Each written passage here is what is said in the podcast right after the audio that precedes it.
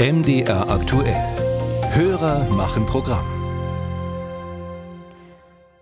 Vielleicht sind Ihnen auch schon mal diese, ja, ich sag mal, äh, Teiche in der Nähe von Autobahnen aufgefallen und damit sind Sie nicht alleine. Wenn ich mit dem Auto auf unseren Autobahnen oder Schnellstraßen unterwegs bin, fallen mir immer wieder die Absetzbecken neben der Fahrbahn auf. Ich frage mich, wieso und wie oft es diese gibt, aber vor allem auch, wie diese gereinigt werden und ob sie bei Starkregen überlaufen können.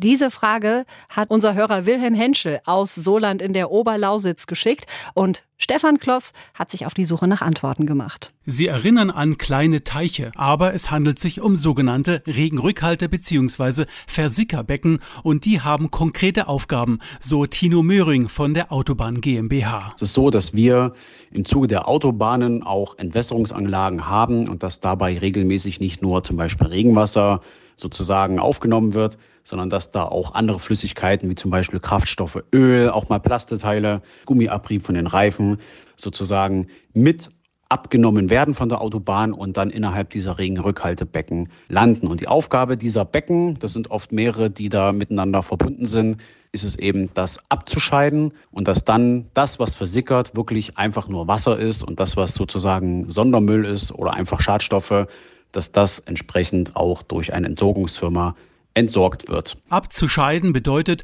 das Regenwasser, das von den Fahrbahnen abfließt und in den Becken ankommt, wird dort gefiltert, ähnlich wie in einem Siphon. Die Entsorgung findet regelmäßig statt, je nachdem, wie viele Schadstoffe sich in den Becken angesammelt haben, so Möhring. Das wird auch schon sehr lange gemacht.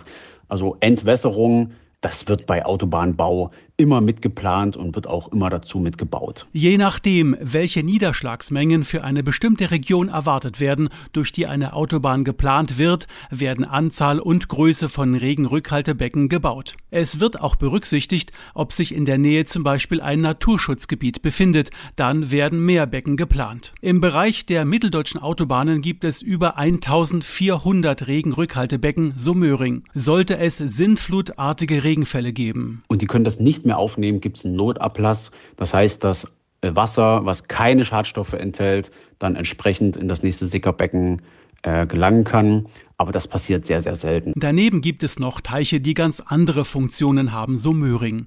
Diese Becken befinden sich meistens neben sogenannten Grünbrücken. Das sind bewachsene Brücken, auf denen Tiere die Autobahnen gefahrlos überqueren können. Und in bzw. an diesem Becken können sich Amphibien ausruhen, die gerade auf Wanderung sind.